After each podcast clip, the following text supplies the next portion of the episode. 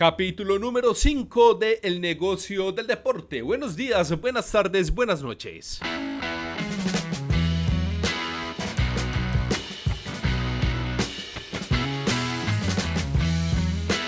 El atletismo, fútbol, ciclismo, alterofilia, badminton, baloncesto, tiro con arco, balonmano, esgrima, esquí, gimnasia, boxeo, hockey, judo, taekwondo, lucha, natación, bowling, patinaje, canotaje, remo, rugby, surf, tenis, tiro, triatlón, vela, voleibol, waterpolo y todos todos los deportes alrededor de su economía, tendencias, tecnologías, sportainment, redes sociales, comunicación, logística, derechos y finanzas hacen parte del negocio del deporte. Bienvenidos.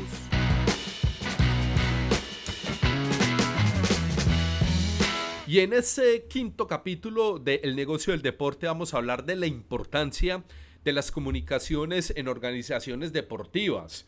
Esas quizás no van a mejorar el rendimiento físico o técnico de un deportista, pero tengan la certeza, no les quepa duda de que esa importancia de las comunicaciones ha sido muy subvalorada en muchísimas organizaciones y hoy en día sufren de la falta de apoyo y visibilidad. ¿Por qué? Porque las comunicaciones son muy importantes en temas de posicionamiento, en temas de atracción de nuevos públicos, en temas de marketing y en temas de ingresos. No se piensa mucho en una estrategia de comunicaciones como una forma de generar nuevos ingresos. Sin embargo, las comunicaciones son protagonistas y son importantísimas dentro de una organización deportiva para generar nuevos ingresos. ¿Por qué? A través de una comunicación efectiva se puede ayudar a construir una marca sólida, aumentando la visibilidad de la organización deportiva y eso va a permitir la llegada de nuevos dineros a través del patrocinio de empresas que se quieren asociar y relacionar con la marca. Y obviamente manejando de manera acertada las comunicaciones, esas relaciones comerciales con esas empresas pueden ser muy duraderas, garantizando patrocinios e ingresos por muchísimos años. Igualmente una comunicación acertada va a permitir llegar a varios públicos, con estos públicos se pueden generar ingresos de varias maneras. Las dos más importantes, a través de la formación, ya que las personas, sean adultos o sus hijos, pues van a querer ingresar a las escuelas de formación desde menores o desde formación de adultos, eso ya depende mucho de la organización deportiva. E igualmente con la organización de eventos deportivos, pues la gente va a pagar una boleta para asistir a esas competencias y entretenerse un rato en estos distintos eventos deportivos. E igualmente con el posicionamiento a través de las comunicaciones, pues se facilita la venta de productos relacionados a la organización deportiva, como camisetas, souvenirs, llaveros, sombreros, gorras, peluches, chaquetas, lo que se tenga creado, lo que se haya producido relacionado con el evento, va a estar a disposición de las ventas para que el público las pueda adquirir.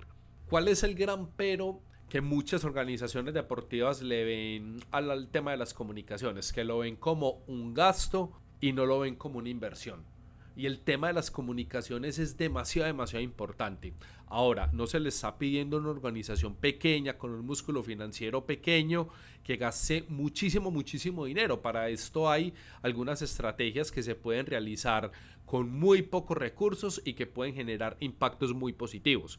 Por ejemplo, un buen uso de las redes sociales, accediendo a plataformas como Facebook, como Instagram, como Twitter y se pueden utilizar de manera adecuada para compartir información sobre el equipo, eventos, noticias, calendarios, resultados y la gente puede estar muy actualizada de lo que está pasando con la organización deportiva.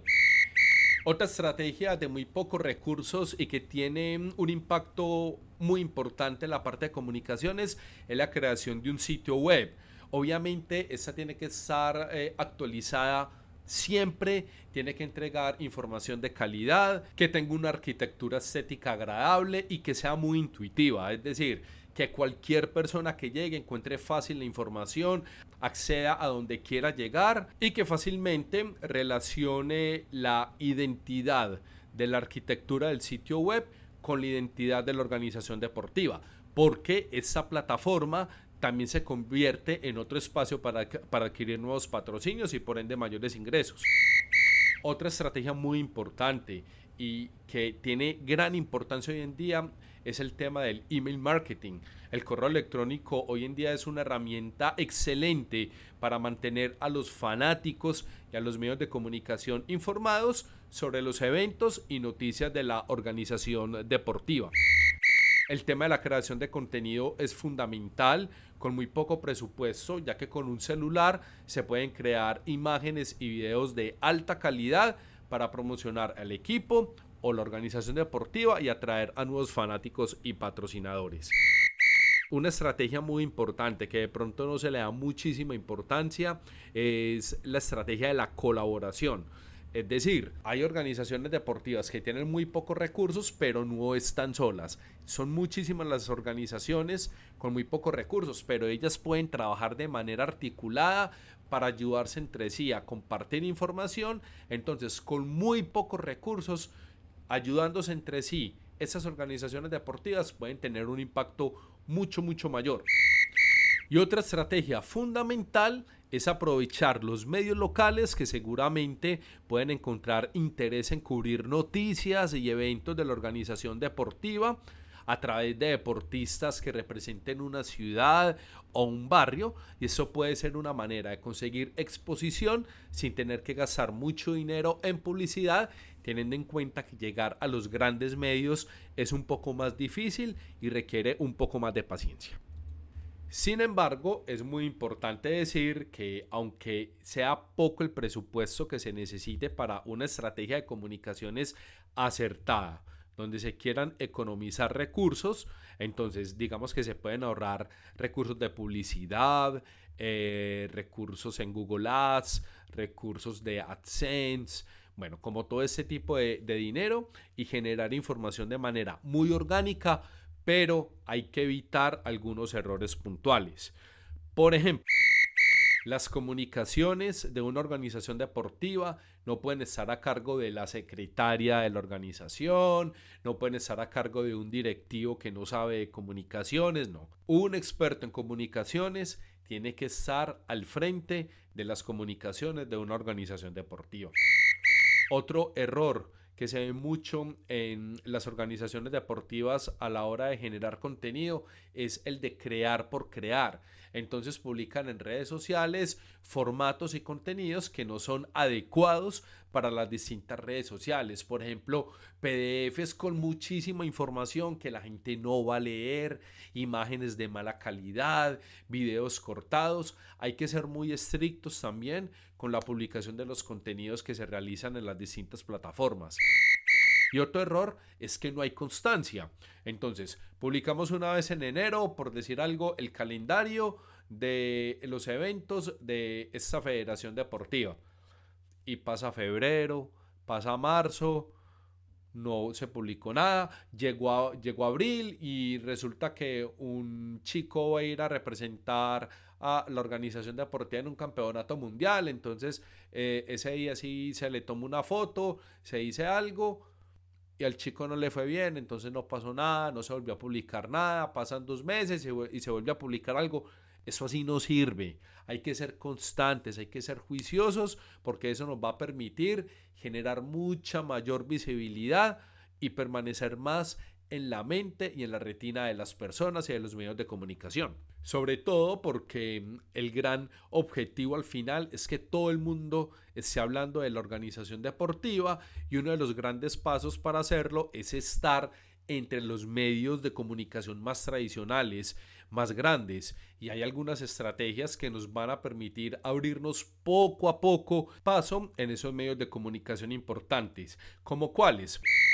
Primero, creando contenido de calidad, asociados con la creatividad ya se puede reflejar en videos o imágenes mostrando los deportes de manera atractiva y emocionante. Esto es una estrategia que puede ayudar a atraer la atención de los medios, aumentando entonces la probabilidad de que cubran nuestros deportes.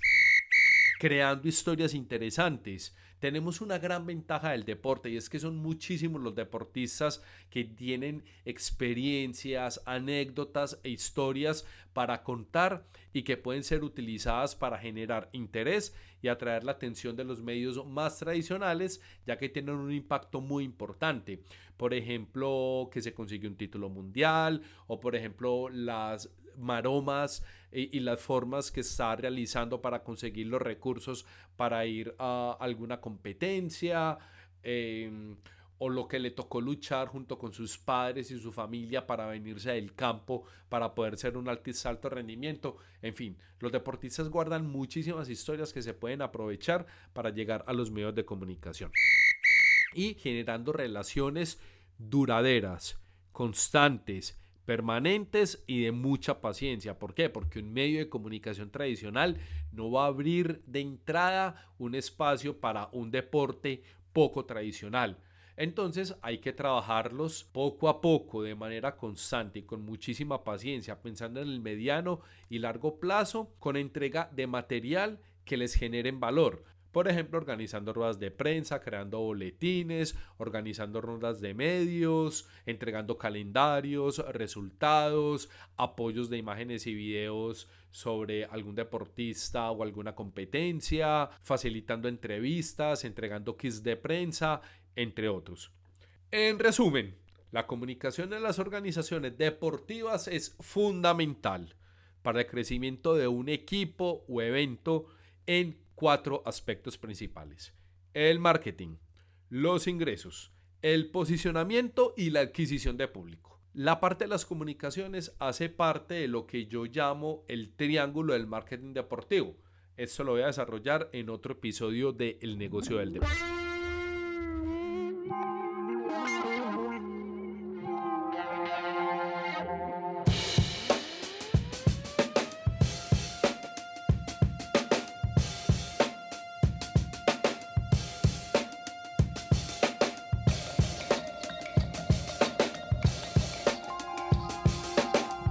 Hasta aquí el quinto capítulo de El negocio del deporte. Mi nombre es Oscar David Ríos y me pueden seguir en Twitter como arroba Orios8 y también en Instagram y TikTok como arroba equiperos raya baja deportes. Toda esa información del negocio del deporte la estoy publicando en mi blog diario en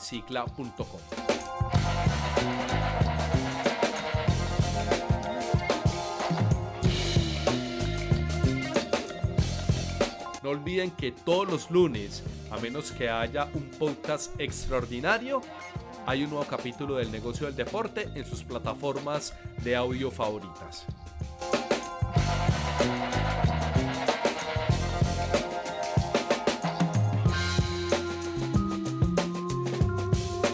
Les agradezco mucho que si les gusta este capítulo dejen sus valoraciones, dejen sus comentarios y que por favor me ayuden a compartirlo.